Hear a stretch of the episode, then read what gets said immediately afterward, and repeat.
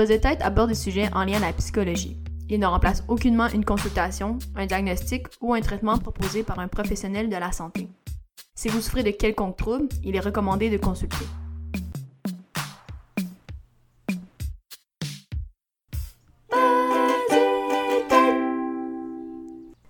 Le monde, j'espère que ça va bien et aujourd'hui j'ai la chance d'être avec Justine 5 mars qui est doctorante en psychologie, en particulier en neuropsy et qui est de l'université euh, de Trois-Rivières. Elle tenait à ce que je le précise. Donc salut à toi Justine. salut Léa, merci beaucoup pour l'invitation. Oui, ça fait super plaisir que tu sois là. Puis d'ailleurs, c'est ça, moi j'ai été euh, découverte euh, sur bon, Instagram parce que tu avais participé justement à un événement de Bistro Brain Québec, faut pas que je me trompe en le disant.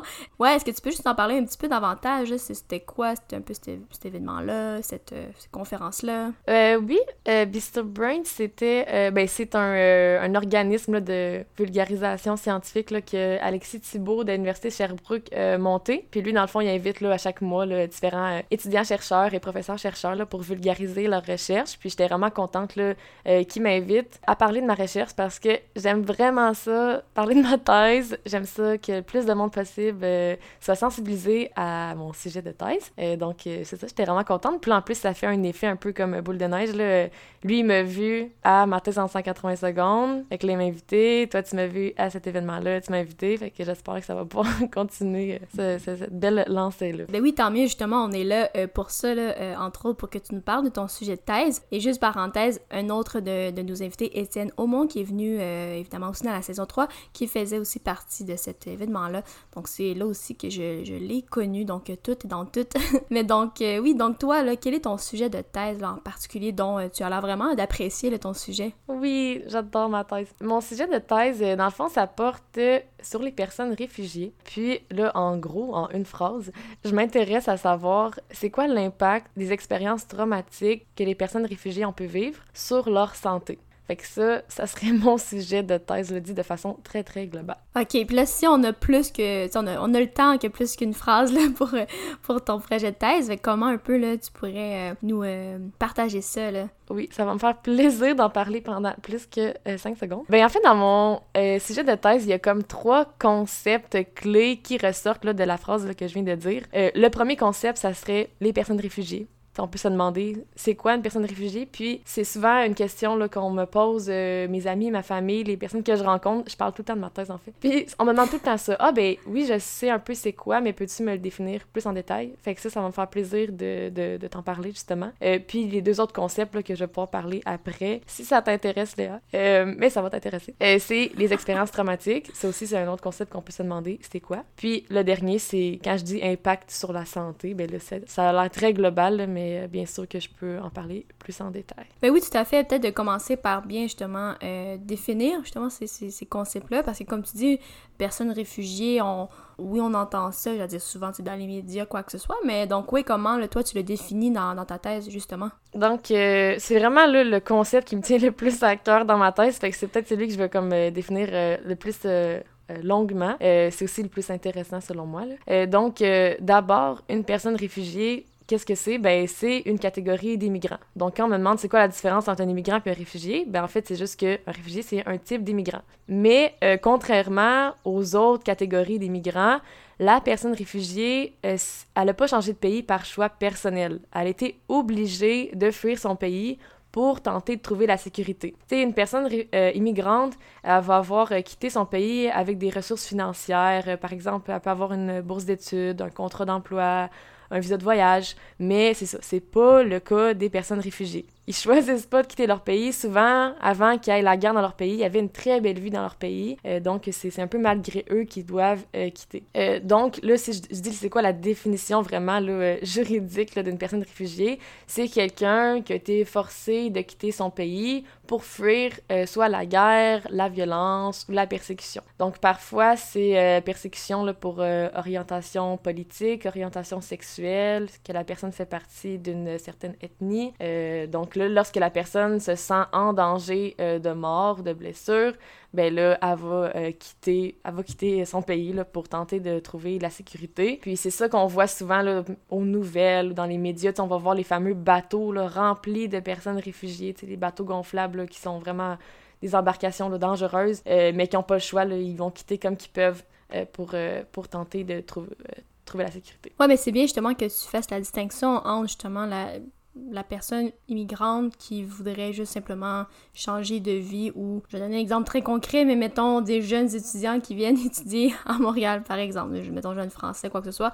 On n'en est pas là avec justement les réfugiés comme tu nommes il y a vraiment quelque chose de ben ils ont dû quitter souvent pas par choix et souvent parce que c'était ils quittent une situation qui était justement soit parce que c'était la guerre difficulté tout et tout. Donc il y a quand même un aspect qui euh, qui je peux déjà envisager euh, parce que tout à l'heure tu mm-hmm. nommes quand même les enjeux euh, traumatiques mais euh, donc euh, voilà, merci euh, de bien distinguer. Oui, ben c'est ça, c'est exactement ça la différence. ça l'implique, tu sais, c'est sûr qu'un immigrant aussi, quand il va arriver, là, ça va impliquer beaucoup de stress, l'adaptation à une nouvelle culture, mais c'est juste qu'il faut pas oublier que les personnes réfugiées, c'était pas par choix qu'ils ont décidé de venir, par exemple, au Canada. Tu sais, c'est malgré eux. donc ça l'implique, là, comme beaucoup, beaucoup d'autres variables très, très stressantes que je vais pouvoir parler tantôt. Mais si tu me permets, là, j'aimerais ça, si tu me donnes le temps, de faire comme un bref historique de pourquoi, par exemple, on a des personnes réfugiées au Canada? Parce que, tu sais, on n'est pas, euh, pas des pays en guerre proches de chez nous.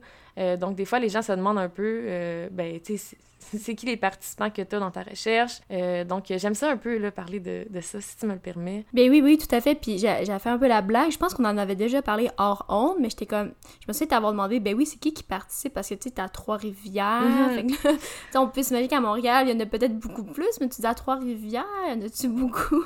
Ouais. mais oui, tu peux nous éclairer là-dessus. C'est une question que tout le monde me pose aussi, là. Mais oui, on a des... On accueille des personnes réfugiées à Trois-Rivières. C'est une des, des villes mandatées, là, par le Québec pour accueillir des personnes réfugiées, mais c'est sûr qu'à Montréal, c'est la ville qui en accueille le plus. Mais bon, je vais commencer euh, à revenir dans les années 1940, euh, en fait, pour essayer de mieux comprendre c'est quoi, euh, c'est quoi une personne réfugiée en ce moment, pourquoi il y en a au Canada? en fait, vers la fin des années 40, après la Deuxième Guerre mondiale, il y avait des millions de personnes qui étaient déplacées à travers l'Europe suite à la guerre. ils étaient déplacés de leur pays, puis ils pouvaient pas vraiment retourner parce que leur pays était soit comme détruit ou ils avaient peur encore d'être persécutés s'ils retournaient. donc là, la communauté internationale s'est demandé comment on fait pour protéger ces personnes qui se sont toutes tout éparpillées à travers l'Europe. Euh, on peut pas juste, euh, on peut pas ne pas s'en occuper. Donc c'est là qu'il y a plusieurs nations qui se sont assemblées et qui ont créé les Nations Unies, donc l'ONU. Puis là, euh, justement, l'ONU a écrite la Déclaration des droits de l'homme. Euh, Déclaration universelle des droits de l'homme, je pense qu'il faut dire. Euh, puis ça, ça, permet d'établir c'est quoi tous euh, les, droits des êtres humains pour, pour être protégés. donc, notamment dans la Déclaration universelle des droits de l'homme, ils ont écrit une phrase qui dit que chaque individu a droit à l'asile dans, dans le pays d'accueil.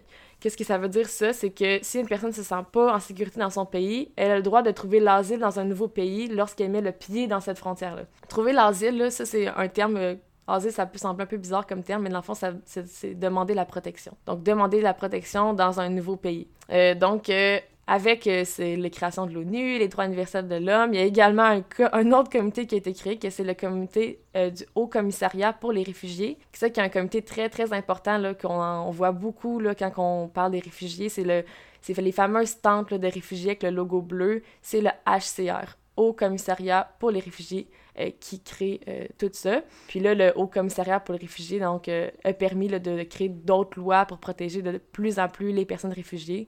Donc, c'est ça. Ça a commencé après la Deuxième Guerre mondiale, mais malheureusement, là, ça a comme continué après avec plusieurs conflits euh, qui, qui a encore aujourd'hui, notamment le conflit en Syrie qu'on entend beaucoup, en République démocratique du Congo aussi, là, qui a des conflits qui s'étirent depuis très longtemps. Euh, donc là, c'est c'est le HCR qui s'occupe euh, de protéger les personnes qui arrivent dans un nouveau pays. Puis là, ça par exemple, ça n'explique pas pourquoi encore on a des réfugiés au Canada, parce que c'est ça, au Canada, les gens, ils vont pas fuir en bateau jusqu'ici. C'est quand même loin des, des, pays qui sont en guerre, comme ceux que je viens de nommer. mais en fait, c'est que le HCR, ce qui va s'occuper aussi, c'est de protéger les personnes réfugiées qui sont dans des, pays voisins, qui ont fui. Parce que souvent, ces pays-là sont également, euh, ont des faibles revenus, sont également en conflit, euh, ils n'ont pas nécessairement les moyens d'accueillir plein de réfugiés. Donc, le HCR s'occupe de réinstaller, c'est comme ça qu'on appelle ça, réinstaller les personnes réfugiées dans un tierce pays, donc un troisième, mais parfois ça va être leur quatrième, cinquième pays qui auront voyagé, pour les réinstaller de façon permanente pour pouvoir les protéger. Donc ça va être les réfugiés qui sont plus vulnérables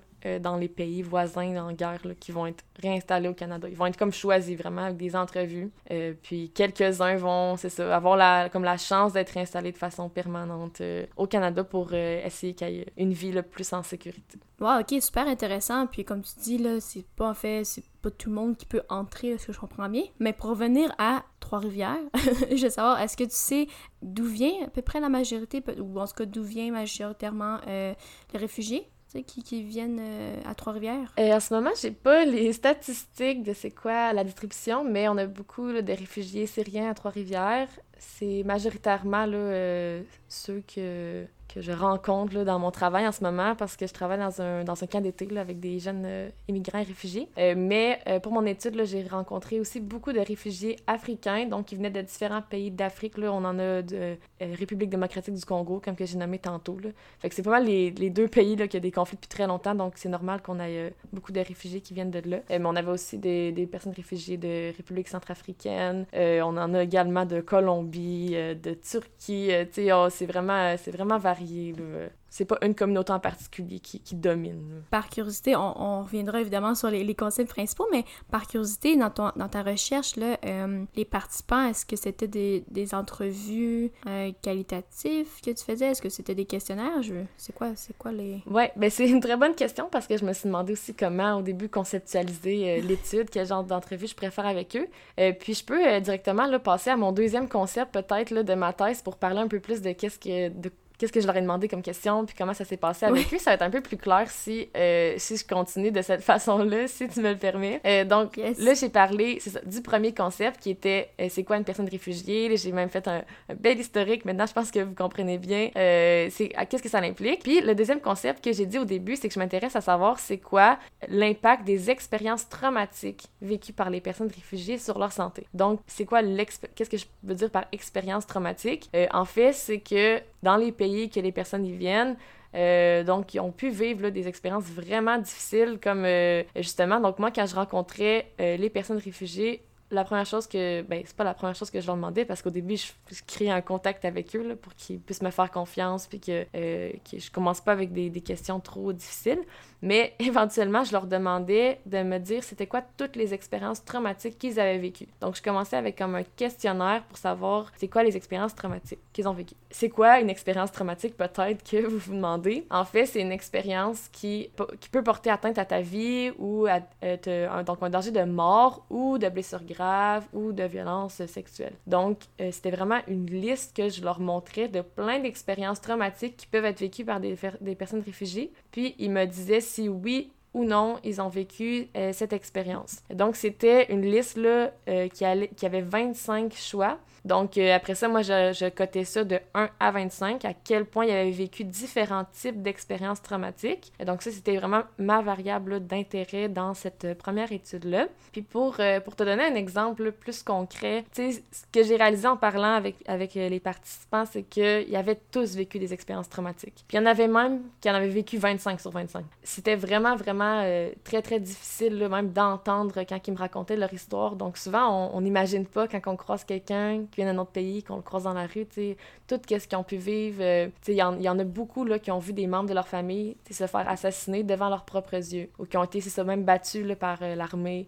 Il euh, y en a qui ont été réduits à l'esclavage pendant un certain temps avant d'être pouvoir être escapés. Tu sais, je, je nommerai même pas toutes parce qu'il y a des choses qui seraient même trop comme graphiques, je pense, pour être dites, là, mais même moi, quand ils me racontaient des histoires, je me sentais tellement pas bien, donc j'imagine même pas eux qui l'ont vécu, puis qu'après ça, ils, sont, ils arrivent dans un nouveau pays, nouvelle culture, puis on leur demande, OK, apprends le français, apprends un nouveau travail, euh, faut que tu t'occupes de tes cinq enfants. Euh, donc, c'est, en tout cas, c'était vraiment, vraiment là, euh, très touchant, là, les, les, témoignages que j'ai pu avoir là, au niveau justement des expériences traumatiques qu'ils ont pu vivre. Donc c'est ça, ça répond justement à la question euh, que je posais un peu avant. Donc il y avait le questionnaire justement sur les avec les 25 euh, euh, situations traumatiques. Est-ce qu'après il y avait une entrevue, parce que tu as quand même dit à plusieurs reprises quand je leur parlais avec, avec eux les échanges, ou est-ce que c'était plus informel ou il y avait vraiment des entrevues aussi par la suite? Mm ben, en fait, les entrevues, comme c'était plus avant les questionnaires, puis là j'en ai pas parlé encore parce que c'était plus comme du qualitatif, puis moi pour l'instant, j'ai pas fait encore de d'analyse qualitative. Euh, j'ai seulement fait du quantitatif, euh, mais euh, pendant la première heure que je les rencontrais, soit en vrai ou soit par Zoom, quand la pandémie est arrivée, vraiment, je leur posais plein de questions là, pour savoir un peu leur histoire, d'où qu'ils venaient, c'était quoi leur histoire de déplacement, parce qu'il y en a plusieurs qui n'ont pas juste fait un pays. Ils sont partis de leur pays à pied ou en voiture, sont arrivés dans un nouveau pays, par exemple, des fois dans un camp de réfugiés, mais après, ils ont pu intégrer la communauté, mais il y avait toujours le statut de réfugié, ils étaient toujours un peu en danger de persécution, donc là, les Nations Unies leur ont euh, appris, OK, vous pouvez arriver au Canada. Là, arriver au Canada, des fois, il y en a qui sont arrivés à Montréal, ensuite qui ont changé pour Trois-Rivières. Euh, donc là, je leur demandais tout de me raconter ça, un peu pour euh, pour moi, personnellement, plus comprendre euh, c'est quoi la réalité des personnes réfugiées, parce que moi, je suis, je suis québécoise, euh, je suis à Trois-Rivières depuis 25 ans, donc euh, c'est plus facile de pouvoir comprendre un peu c'est quoi leur expérience en discutant avec eux. On a beau regarder là, des films, lire des articles, c'est jamais la même chose que de pouvoir avoir le contact vraiment humain avec la personne.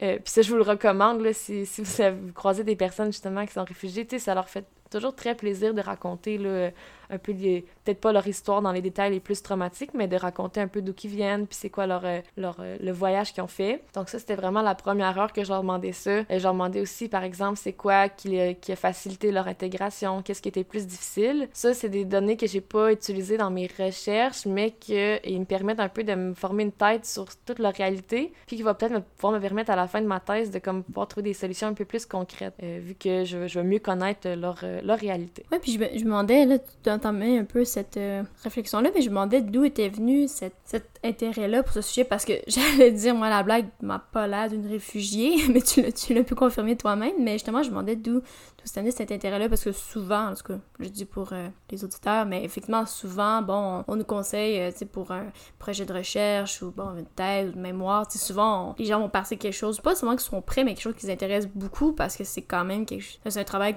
qui va nous suivre pendant plusieurs années, quelques années.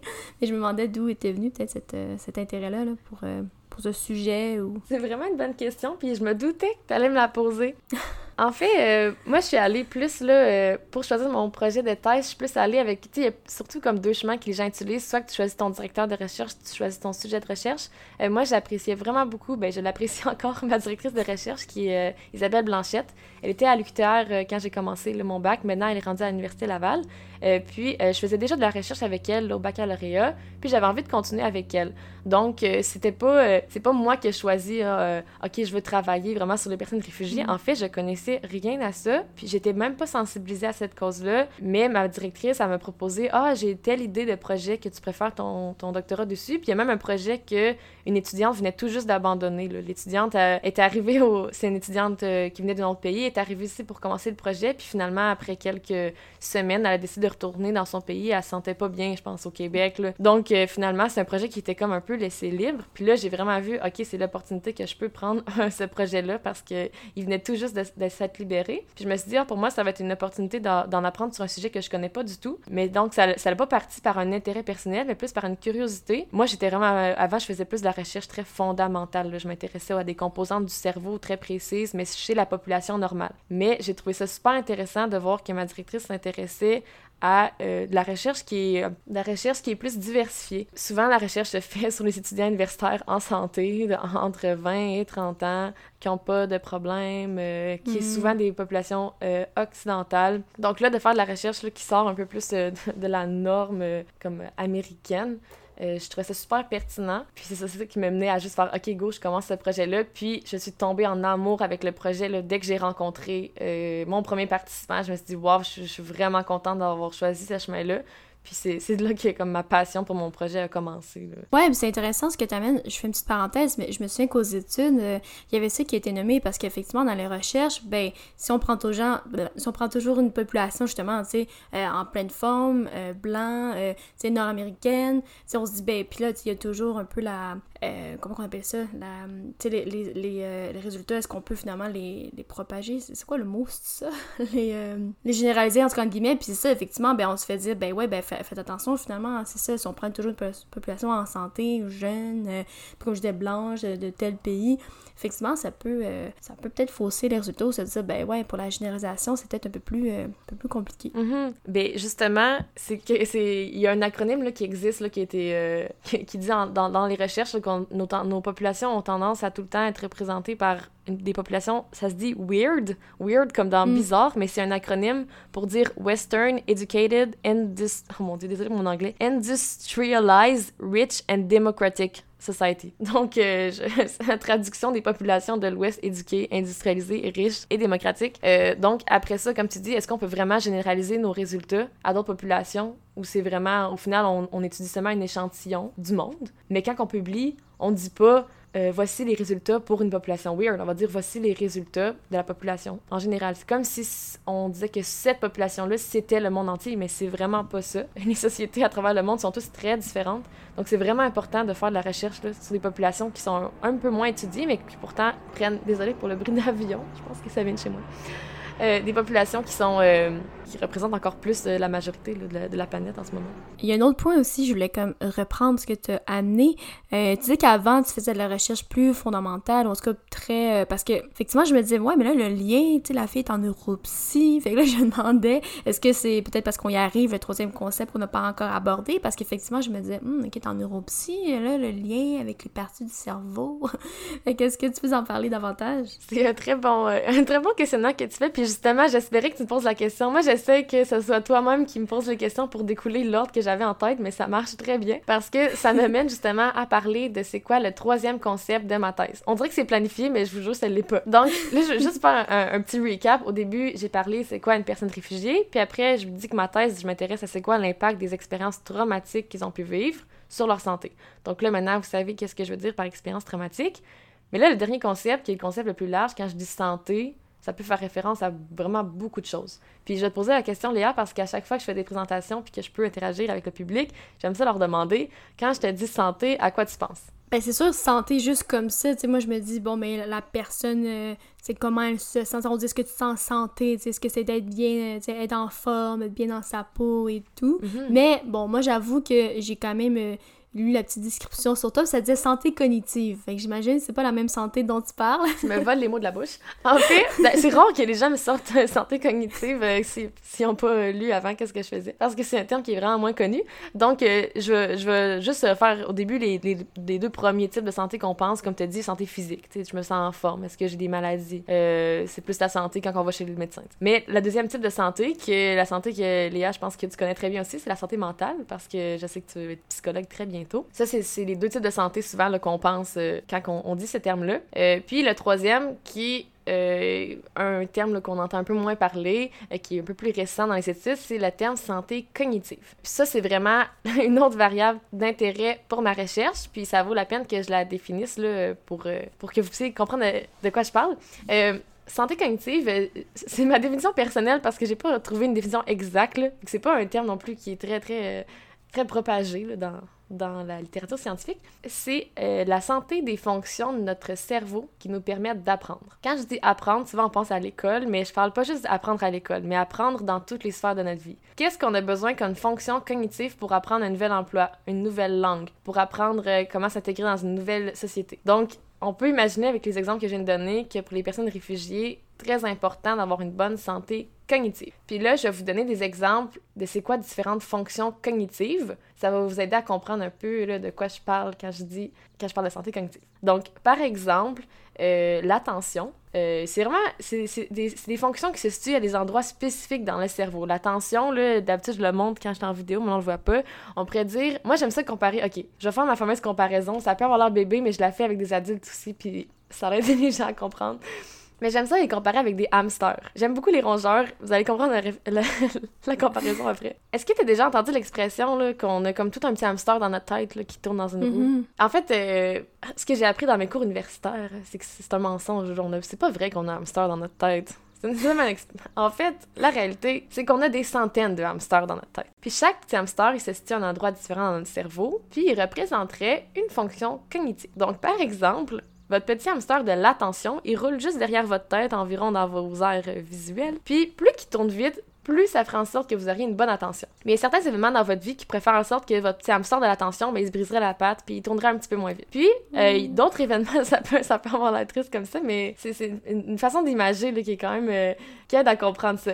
Par exemple, un autre événement pourrait impacter votre petit hamster de la mémoire, qui lui se situe dans votre hippocampe, le plus dans votre lobe temporal. Euh, cet événement-là pourrait impacter juste la patte du hamster de la mémoire, mais pas celui de l'attention. Un autre événement pourrait impacter votre hamster du raisonnement, qui lui se situerait plus dans votre cortex préfrontal. Donc, dans mon étude, c'est ça que je m'intéresse à savoir. Les événements traumatiques que les personnes euh, réfugiées ont vécu, est-ce que ça va affecter un hamster en particulier?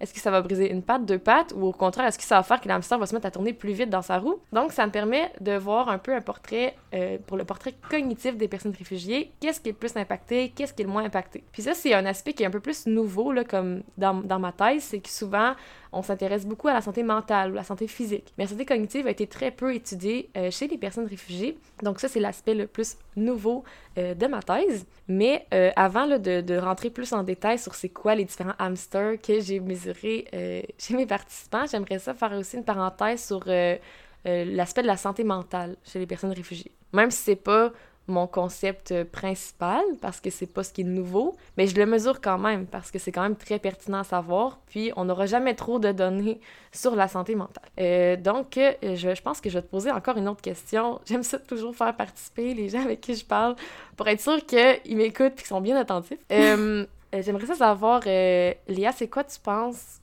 avec toutes les expériences traumatiques que j'ai énumérées tantôt, qu'est-ce que tu penses que ça peut avoir comme impact sur la santé mentale? Ben, c'est sûr que si tu parles, mettons, de, de trauma, ça peut, déjà dire, ça peut causer beaucoup d'anxiété. Ça peut être. Euh, ben, parce que sûr, on pense au trauma, on pense aussi ben, au flashback, des cauchemars, euh, on peut penser ben, dépression aussi, peut-être j'amènerais en tout cas des symptômes de perte de plaisir, perte euh, justement de d'intérêt pour les choses aussi. T'es très bonne, ça paraît que t'es étudiante en fin de doctorat parce qu'habituellement les gens ne nomment pas toutes les bonnes réponses. Ah Mais là, toi je pense que t'avais un petit avantage.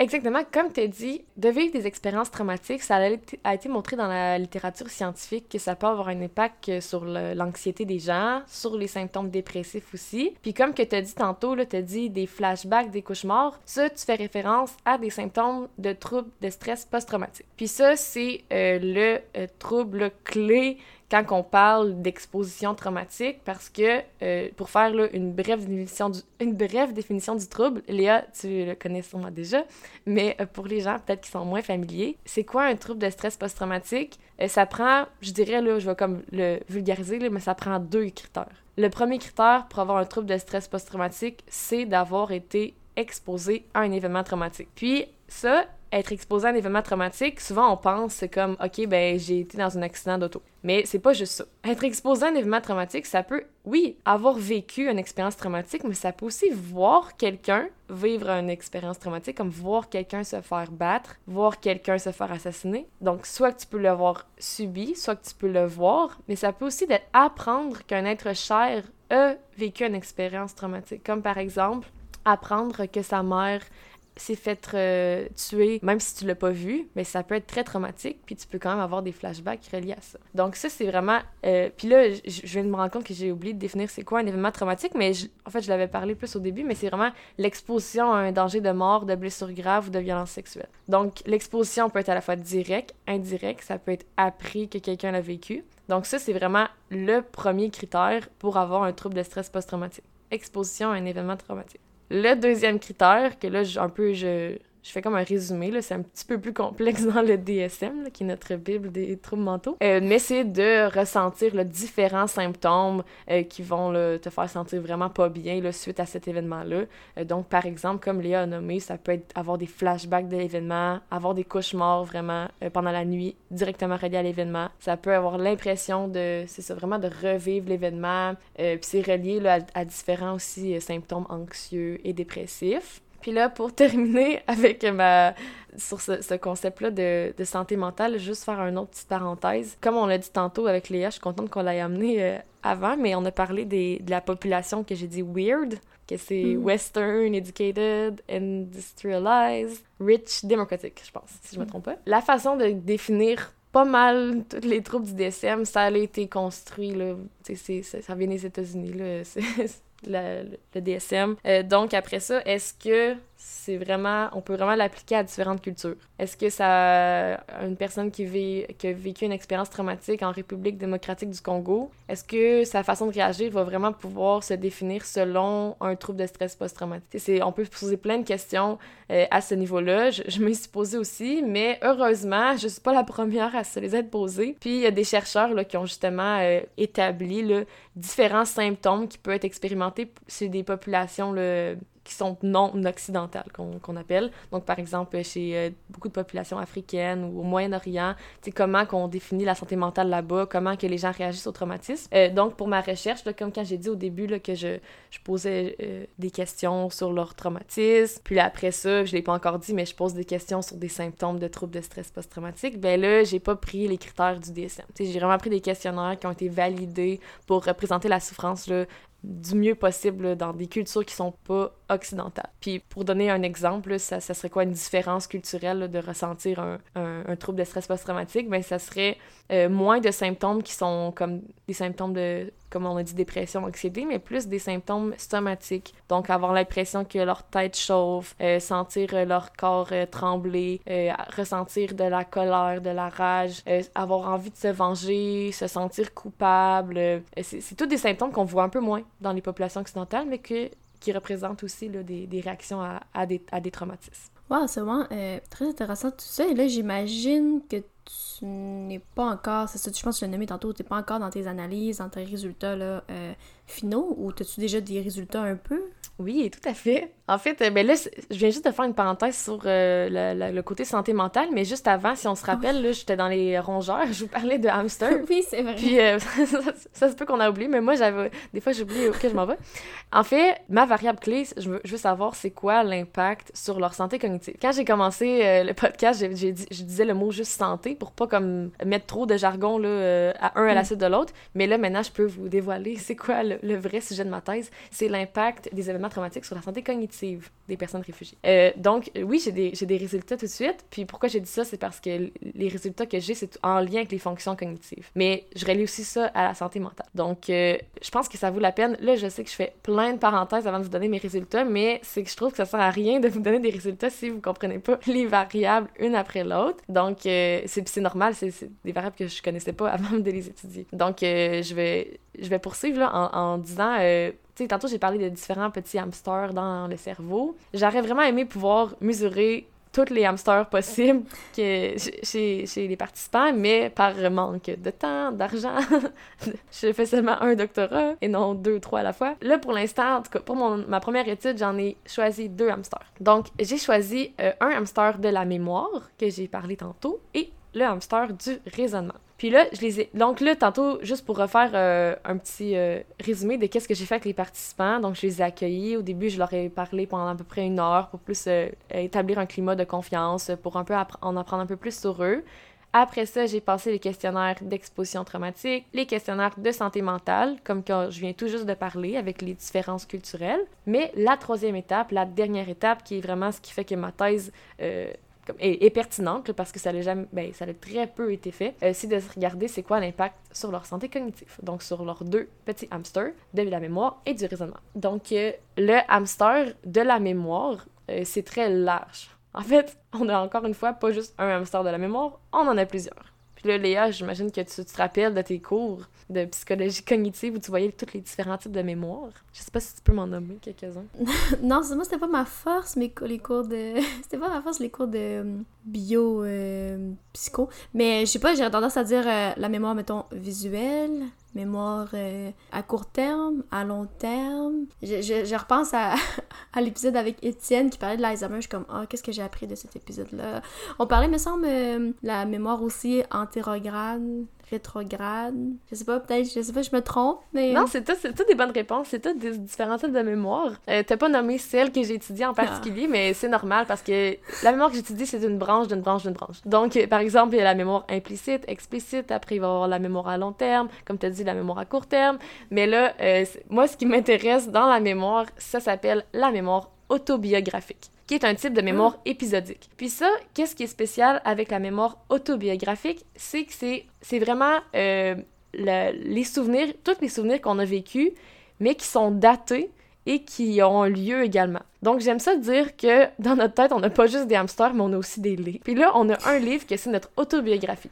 Par exemple, Léa, si tu ouvres ton autobiographie, ben tu vas voir que la semaine passée, euh, le... Euh, je sais pas quelle date aujourd'hui. La semaine passée, euh, le 7 juillet, tu es allé manger une crème glacée avec tes amis et tu as eu beaucoup de plaisir. Donc ça, ça serait un exemple d'un souvenir autobiographique que tu as dans ta tête. Ce que j'ai j'ai découvert en lisant dans la littérature scientifique, c'est que les gens qui ont vécu des expériences traumatiques, donc puis qui ont développé un état de stress post-traumatique, mais parfois ça va affecter ce livre-là. Leur autobiographie, on va ouvrir les pages puis parfois, on va voir les événements, mais il va manquer la date. Parfois, il va manquer le lieu. Parfois, il va manquer certains détails, comme les émotions qu'ils ont vécues, les détails perceptuels. Donc, on s'aperçoit que le, de vivre des expériences traumatiques, ça semblerait affecter la mémoire autobiographique. D'où mon intérêt de la mesurer chez les personnes réfugiées qui ont tous vécu des expériences traumatiques. Comme je vous l'ai dit, quand je les ai passées en entrevue, c'est ce que je me suis rendu compte. Ils en ont tous vécu. Puis, pourquoi également j'ai mesuré ce concept-là, que je peux dire que c'est encore un hamster, pourquoi j'ai mesuré le hamster de la mémoire autobiographique, c'est que c'est vraiment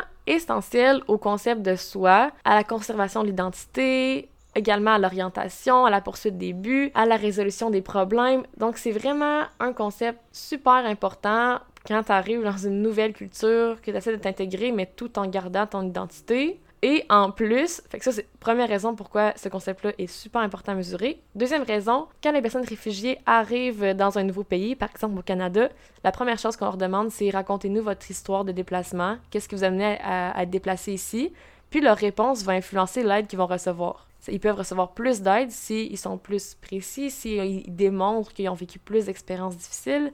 Et ça peut influencer est-ce qu'on va faire amener des membres de leur famille aussi au pays? Euh, donc, on peut imaginer que s'ils n'ont pas une bonne mémoire autobiographique, ça peut leur nuire dans leur euh, intégration euh, dans leur nouvelle société. Donc, je me suis dit, OK, je vais mesurer ce concept-là qui a l'air d'être très, très important chez les personnes réfugiées. Puis, comment je l'ai mesuré? Donc, je dis que vous pouvez vous demander, vous poser ça. Je j'ai pas ouvert leur crâne en regardant leur autobiographie. Euh, ce que j'ai fait, c'était une tâche de mémoire autobiographique euh, qui est très utilisée là, en recherche. La tâche s'appelle Autobiography Memory Task. Donc, rien de particulier, la tâche de mémoire autobiographique. Euh, puis, cette tâche-là, à quoi ça consiste? C'est de dire un mot-clé au participant et de lui demander de raconter de façon le plus précis possible un souvenir en lien avec ce mot-clé. Donc, je leur dis un mot. Par exemple, je leur dis le mot tristesse. Puis je leur laisse du temps pour y réfléchir, quelques secondes, 30 secondes à peu près. Puis après ça, je leur demande, pouvez-vous me décrire le souvenir en environ une minute? Donc on veut pas que la personne non plus se mette à raconter euh, leur vie au complet.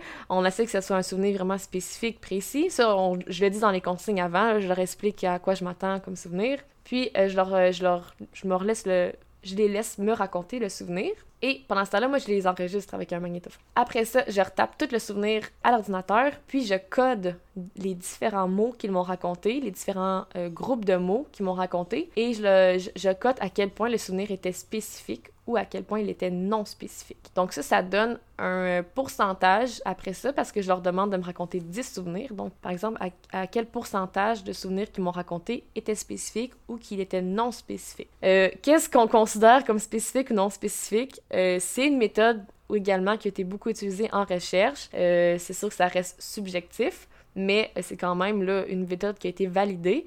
Puis on, on regarde chaque détail justement. Est-ce que c'est interne ou externe? Un détail interne, c'est un détail considéré comme spécifique. C'est quand la personne te nomme le temps, comme je disais tantôt, le lieu de l'événement, qu'est-ce qui s'est passé dans l'événement, c'était quoi les détails perceptuels, qu'est-ce qu'il voyait, c'était quoi ses pensées durant l'événement, ses émotions? Donc, tous des détails internes à l'événement. Ça, on considère ça comme spécifique. Qu'est-ce qu'on considère comme non spécifique, donc comme plus général?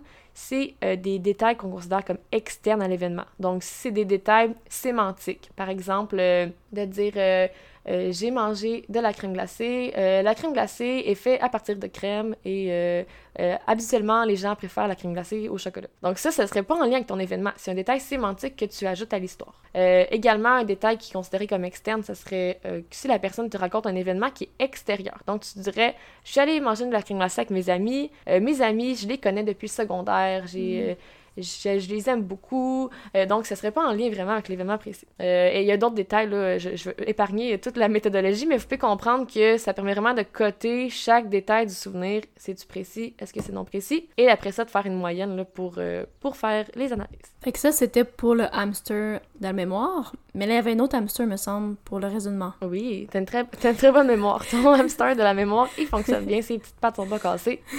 également, j'ai mesuré un autre hamster pour ma première étude, qui était, comme tu as dit, celui du raisonnement. Euh, rapidement, pourquoi j'ai mesuré celui-là? Euh, c'est peut-être un peu plus logique. Là. Quand tu arrives dans une nouvelle culture, tu as besoin extrêmement de tes fonctions supérieures, les, les, fonctions exécutives comme le raisonnement euh, pour t'intégrer à la société. Donc pour apprendre, comme je le répète, le métier, une nouvelle langue, un nouvel emploi, comprendre le fonctionnement de l'école pour tes enfants, apprendre les nouvelles normes sociales. Donc les capacités de raisonnement sont très, très sollicité. Mais malheureusement, ce que j'ai lu dans la littérature scientifique, c'est que euh, les capacités de raisonnement sembleraient être euh, altérées par euh, des états de stress post-traumatique. Puis, ils sembleraient également être liés au niveau d'éducation. Puis, on peut imaginer que les personnes qui ont été dans des camps de réfugiés pendant 10 ans, ils n'ont pas nécessairement eu l'accès à, à l'éducation tout court ou à la meilleure éducation qu'ils auraient pu avoir s'ils n'étaient pas en temps de guerre. Donc, ça, c'est deux raisons pourquoi c'est important de mesurer le raisonnement. Puis, une troisième raison, ça serait que euh, le raisonnement, c'est comme de l'autre côté, ça semblerait être protecteur à développer un état de stress post-traumatique. Donc, on se dit que les, les, personnes qui avaient à la base des bonnes capacités de raisonnement, ils sembleraient être protégés et ne pas développer d'état de stress post-traumatique. Puis ça, ça, on peut se demander un peu pourquoi. Euh, rapidement, là, ce que des chercheurs ont suggéré, c'est que ça limiterait un, style cognitif là, qui serait plus basé sur les émotions puis les intrusions. Donc, si tu vivrais un événement traumatique, au lieu d'être plus empris par tes émotions, par des intrusions, euh, tu pourrais plus raisonner, ok, j'ai vécu ça à cause de ça, euh, plus comprendre un peu le conflit, ce qui t'empêcherait de développer après un état de stress post-traumatique, donc euh, de faire des cauchemars, avoir des intrusions, comme on a nommé tantôt. Euh, donc là, on voit que la variable raisonnement peut à la fois être comme, semble être une cause et une conséquence de l'état de stress post-traumatique. Donc j'ai trouvé très pertinent euh, de la mesurer chez mes participants. comment j'ai mesuré ce, hamster du raisonnement? C'était avec une tâche très très simple, qui est une tâche, peut-être que tu la connais, Léa, c'est en neuropsychologie, on l'utilise pour mesurer le raisonnement fluide. C'est une tâche de, des matrices du waste. Euh, de la Waste. Je sais plus si c'est féminin ou masculin. En tout cas, la, la, euh. Donc, euh, c'est ça. Donc, le, test des matrices de la Waste. Donc là, les participants, ils voient un carré avec des formes et ils doivent trouver c'est quoi la suite logique. Donc, essayer de raisonner c'est quoi le lien entre les formes, donc pour dégager c'est quoi la réponse finale. Euh, puis ça, c'est encore une fois coté là, environ de 1 à 25. Euh, quand tu as 25, ça veut dire que tu as des meilleures capacités de raisonnement. 1, ça veut dire que ça a été un peu plus difficile. Euh, c'est un test qu'on utilise beaucoup là, en neuropsychologie. Je l'utilise justement en ce moment dans mes stages avec mes clients. Donc ça, c'était le deuxième test cognitif que j'ai passé à mes participants. Donc, tantôt, tu me posais la question, ah, c'est quoi le lien un peu entre la neuropsychologie et ton étude?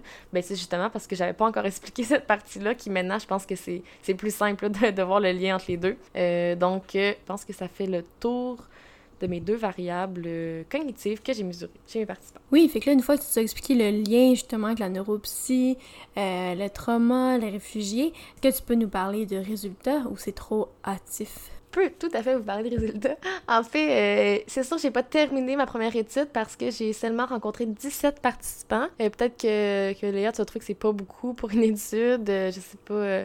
ben, ça dépend dans quel champ de la psychologie, mais j'en voudrais au moins une dizaine de plus. Au moins 25, ce serait un meilleur, un meilleur nombre pour une, des études en neuropsychologie. Euh, mais avec 17 participants, j'ai déjà des résultats qui s'avèrent significatifs. Donc, je vais pouvoir vous les partager en ce moment. Mais en, juste petit disclaimer, c'est pas mes résultats finaux. Donc, peut-être que ça va changer, mm. puis que c'est pas ce que je vais publier comme résultat. Mais pour l'instant, c'est ce que ça, ça a l'air de donner là, avec mes premiers 17 participants. Euh, je, vais le dire selon mes, fonctions cognitives, là, parce que pour que ce soit plus euh, facile à comprendre.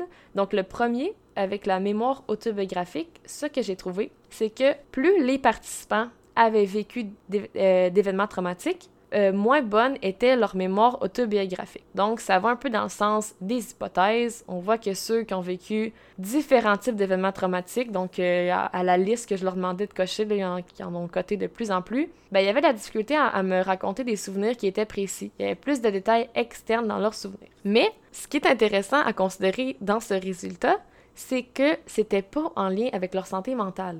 C'était pas en lien avec leur euh, avec les symptômes d'état de stress post-traumatique. On aurait pu s'attendre que les personnes, plus qui ont vécu d'événements traumatiques, plus qui démontrent des symptômes d'état de stress post-traumatique, mais c'est pas ce que j'ai trouvé avec euh, cette première étude. Donc, euh, mais moi, je trouve que ça donne un résultat qui est encore plus intéressant parce que ça montre que la santé cognitive peut être reliée à l'exposition traumatique sans être liée à la santé mentale. Puis la plupart des études là, qui, étudient justement les, les, événements traumatiques vont seulement essayer de relier la santé mentale avec les fonctions cognitives, mais vont pas tenir en compte la variable qui est le nombre d'événements traumatiques vécus le niveau d'exposition traumatique. On va comme tout de suite sauter à la santé mentale en pensant qu'il va y avoir nécessairement un lien entre les deux. Mais c'est pas vrai que toutes les personnes qui vivent des événements traumatiques vont développer un trouble de santé mentale.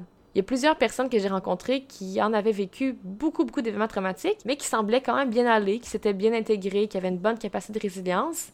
Mais là, j'ai quand même vu que ça impactait leur santé cognitive. Donc, ça montre que, euh, avec cette première, euh, ce, premier hamster-là de la mémoire autobiographique, que même les personnes qui, ont, semblent pas souffrir, tu sais, qui n'auraient pas nécessairement besoin d'aller chez le psychologue pour un état de stress post-traumatique, mais peut-être que ça a quand même impacté quelque chose d'autre dans leur cerveau, qui est leur mémoire autobiographique. Donc, c'est important quand même de venir en aide aux personnes réfugiées, même s'ils n'ont pas euh, l'air de souffrir, parce que ça se peut quand même qu'il y ait d'autres aspects de leur cerveau qui a été impacté. Et ça, c'est la conclusion pour ma première variable. Je sais pas, Léa, si c'était clair comment je l'ai expliqué. Euh, donc, ça, c'était euh, les résultats pour première variable. Puis sinon, pour le raisonnement, qu'est-ce que j'ai trouvé? C'est également très intéressant parce que c'est différent euh, du portrait qu'on a vu pour la mémoire autobiographique. En fait, j'ai trouvé que le raisonnement était relié à la santé mentale, mais pas à l'exposition traumatique. Donc, c'est le résultat comme contraire que j'ai obtenu de, de ma première fonction cognitive.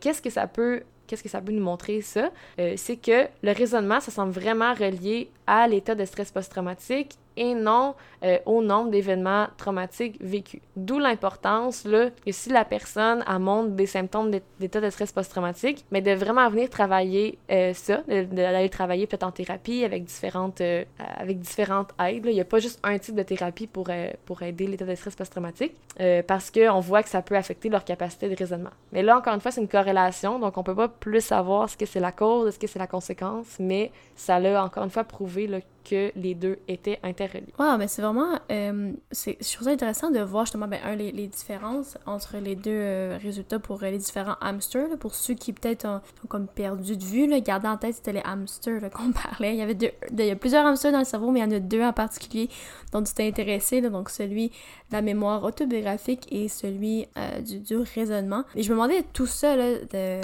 parce que je me souviens plus si on l'a dit au début, mais tu es quand même dans le profil double. Donc, euh, tu t'intéresses, euh, oui, en neuropsy, en... mais tu es ça en recherche et aussi en clinique. Je me demandais, est-ce que tout ça. Parce que souvent, la question qu'on. En tout cas, moi, je me pose, qu'on est amené à. C'est-à-dire, ben, une fois qu'on a fait cette recherche-là, les, les résultats qu'on a, qu'est-ce qu'on met concrètement? sais, souvent, il y a une partie, de recommandation. je te demande pas ça, mais je me demande est-ce que toi, est-ce que c'est par exemple un intérêt de travailler justement plus en, continuité avec ça?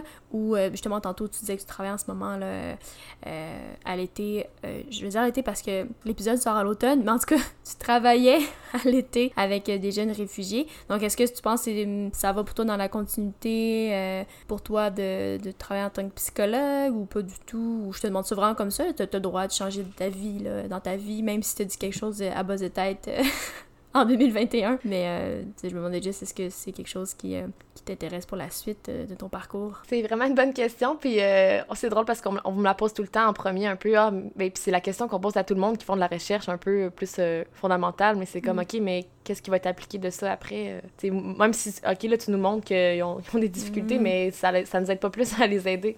c'est une question qui me hante, que je me pose à tous les jours. Mais c'est sûr que j'aimerais qu'à la fin de ma thèse, je puisse trouver des solutions un peu plus concrètes. Mais j'ai quand même une réponse à la question que je peux donner en ce moment. C'est sûr que euh, si on montre que les personnes ont des difficultés là, de, santé cognitive, il y a des façons là, de remédier. On appelle ça la rémédiation cognitive. Puis ça, c'est de faire travailler une certaine fonction à quelqu'un pendant plusieurs heures euh, dans un, avec un neuropsychologue pour tenter d'améliorer cette fonction-là. Mais c'est sûr que moi, c'est pas ce que je recommanderais dans le cas des personnes réfugiées parce que, tu sais, ils ont déjà tellement de choses à apprendre. Euh, ils n'ont pas le temps nécessairement. Là.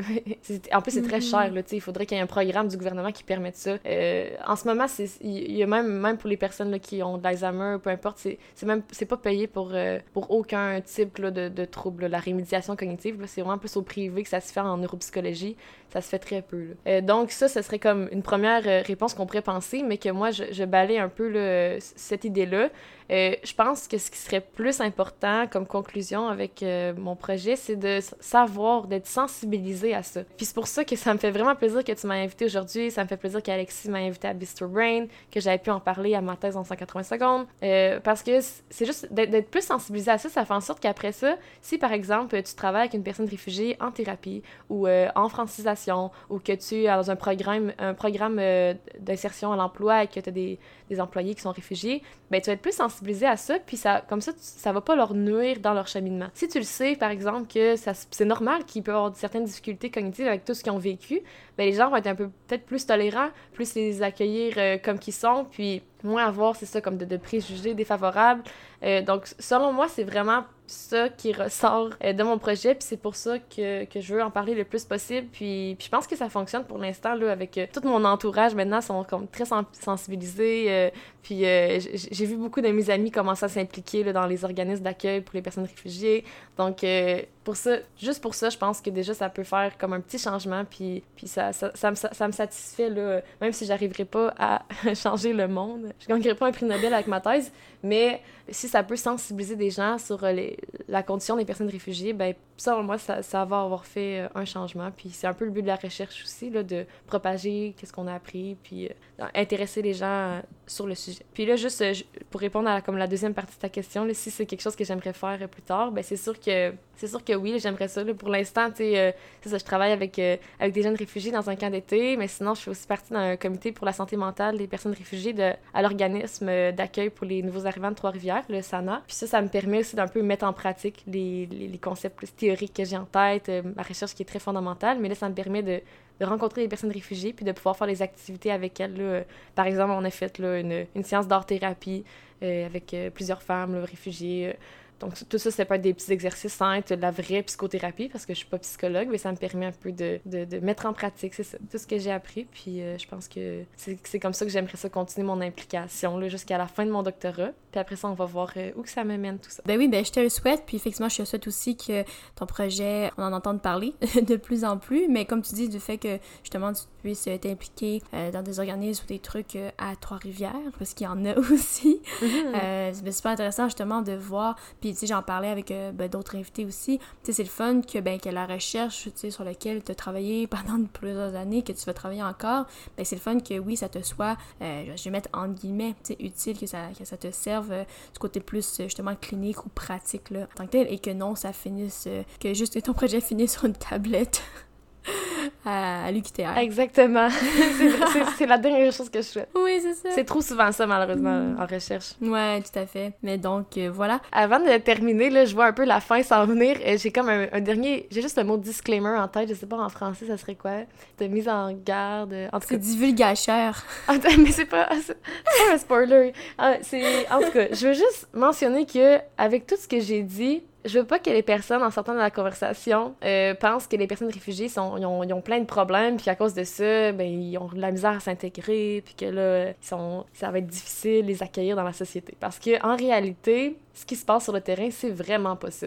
Puis juste, je vais vous donner là, quelques statistiques, juste pour prouver ce que je suis en train de dire, mais les personnes réfugiées, quand elles arrivent au Québec, au Canada, oui, au début, ça leur prend un peu de temps à s'intégrer, mais assez rapidement, là, les personnes réfugiées vont travailler autant que les Québécois. Le taux de chômage est équivalent chez les Québécois nés que chez les personnes réfugiées. Ou je devrais dire les Canadiens, parce que là, c'est les données du Canada que je, que je mentionne. Euh, ensuite, les personnes réfugiées vont avoir un salaire qui est euh, équivalent au salaire des personnes canadiennes nées euh, après le seulement, je pense que c'est comme 5 ans de leur arrivée. Donc, il faut pas imaginer qu'ils arrivent et qu'ils sont pas capables de s'intégrer, ils sont pas capables d'apprendre un emploi. Au contraire, ils s'intègrent très très vite, puis assez rapidement, ils vont comme se fondre là, à, la masse canadienne dans laquelle ils sont. Euh, puis, dernière statistique, juste pour montrer ça à quel point ils s'intègrent bien, c'est que les, jeunes réfugiés vont même se rendre à l'école plus loin que euh, les jeunes Canadiens. ils ont tendance à se rendre plus loin dans les études. Donc, juste pour enlever un peu l'image de peut-être que la personne réfugiée va arriver puis qu'elle va comme rester euh, chez elle sans savoir quoi faire. Au contraire, c'est pas ce qui se passe. Ils s'intègrent très bien. Puis pourquoi je dis ça, c'est parce que euh, on pourrait imaginer que s'ils ont des difficultés cognitives, que si leur petit hamster euh, euh ont la patte cassée, ben que ça ferait en sorte qu'ils s'intégreraient moins bien. Mais au contraire, on voit qu'ils sont très bien capables de s'intégrer. Mais le fait d'être plus sensibilisé au fait que euh, peut-être que leurs hamsters ont, des, ont une petite patte cassée, comme je viens de dire, ça pourrait faire en sorte que leur intégration serait plus facile. Peut-être que les personnes réfugiées souffriraient moins à s'intégrer en société, malgré le fait qu'ils font pareil, mais ça pourrait les aider là, au niveau comme de leur santé mentale, de leur bien-être. Peut-être même qu'ils pourraient le faire encore plus rapidement si on était plus sensibilisés à tout ce qu'ils vivent. Mais c'était juste mon petit disclaimer à la fin là, pour être sûr de ne pas porter préjudice à une population qui est comme déjà vulnérable, euh, puis qui est juste, c'est ça, des, fois on, on sait un peu moins. Là, euh. voilà. Yes, ben, euh, merci à toi pour cette précision. Je pense que ça paraît beaucoup que tu aimes ton projet. Tu l'as mentionné là, au début. moi, j'ai comme, j'ai comme assisté à un cours quasiment universitaire ce matin. donc, merci à toi. je vais juste faire un petit résumé pour les, auditeurs parce qu'il y a quand même beaucoup de choses qui ont été abordées. donc, je rappelle pour ceux, je sais pas, qui ont manqué le début de l'épisode. donc, Justine 5 mars, qui est doctorante en psychologie, en particulier en neuropsy qui fait le profil double, donc clinique et euh, recherche, et euh, dans le fond, qui est venu nous parler de son projet de recherche, donc sa thèse, qui porte, je vais Là, c'est comme le test, voir si j'ai bien écouté. Mais euh, qui porte, ouais, c'est ça, qui porte évidemment euh, euh, la population, dans le fond, de, de, gens réfugiés. Donc, elle nous a vraiment défini c'était quoi. Elle a même parlé de l'historique, donc pourquoi est-ce que justement il y a plus de réfugiés, en particulier peut-être au, Canada. On relie aussi le concept de justement de trauma, parce qu'elle regarde justement l'impact des expériences traumatiques sur la santé. Là, elle a laissé le suspense en santé en général, et elle rajoute finalement la santé cognitive. Donc, tout ça. Puis, dans tout ça, on a quand même aussi le tu as pu amener d'autres concepts, dont le trauma, parler aussi du DSM, que nous, on avait déjà parlé aussi dans d'autres épisodes, le petit livre rouge qu'on appelle ici, à base de tête. Donc voilà, et euh, deux, euh, les hamsters, ben, tu as parlé des hamsters aussi, deux hamsters en particulier que tu regardais dans ta recherche, donc mémoire euh, autobiographique et le raisonnement. Donc voilà, je pense que ça résume bien. Je pense que je pourrais aller parler ta thèse en, c'est quoi, 180 secondes? oui! c'est ça! Non, je rigole, je rigole. Mais en gros, merci pour vrai, c'était super intéressant. même moi, il y a plein de notions, j'étais comme ah, ok, ouais, puis je trouve ça bien, t'as bien, euh, je trouve ça cool, t'as bien décrit, t'as bien pu, je trouve, imager un peu même si les tests, les résultats aussi. Oui, vrai, il y a les résultats aussi qu'elle a nommés qui sont quand même peut-être, euh, qui vont peut-être changer, mais euh, quand même, on avait ça au bout quand même de 17 participants dans ta recherche pour l'instant. Donc, un grand merci à toi, Justine, 5 mars. Est-ce que tu as des plugs à faire? Ça serait le temps? Ou est-ce que... Ben, on, je, tiendrais juste à comme remercier certaines euh, personnes ou peut-être qui sont même pas conscientes qui m'ont aidé pour, euh, pour l'instant pour ma thèse, mais premièrement ma directrice Isabelle Blanchette que j'ai déjà nommée, si vous voulez aller voir ses recherches, c'est vraiment intéressant. Puis elle fait également des recherches là, euh, tu sais là on a parlé des l'impact sur les personnes réfugiées, mais elle a fait beaucoup de recherches en Afrique. Elle a des partenaires en République, démocratique, du Congo, au Rwanda et dans d'autres pays d'Afrique. Euh, donc, si ça vous intéresse de voir ces recherches, si vous cherchez une directrice pour euh, vos, votre future euh, carrière en psychologie, vous pouvez la contacter. Puis sinon, c'est une professeure de l'Université de Montréal. Ça, elle n'est pas consciente, mais c'est Garine Papazian Zorabian, qui j'ai suivi son cours en ligne, qui est gratuit et accessible à, tous, qui était, qui portait sur les personnes réfugiées, qui m'a vraiment aidé à comme mieux comprendre un peu c'est quoi tout, euh, tout le concept là, tous les concepts que je vous ai parlé aujourd'hui. Donc ça, ce serait les deux remerciements que j'aurais à faire. Puis sinon aussi, là, comme j'ai parlé tantôt du service d'accueil des nouveaux arrivants de Trois-Rivières, le SANA Trois-Rivières, qui m'a permis de m'impliquer directement puis de, de, d'un petit peu plus comprendre la réalité des personnes réfugiées là, en vrai. donc ça, c'est les petits remerciements que j'aurais à faire. Puis sinon, ben, j'espère pouvoir peut-être qu'on pourrait se, se, revoir pour un prochain podcast quand je vais avoir terminé ma thèse puis que je vais pouvoir vous présenter ma deuxième étude. Yes, on pourrait faire un épisode 2, voir a des choses qui ont changé là ou Euh, donc, encore un gros merci à toi.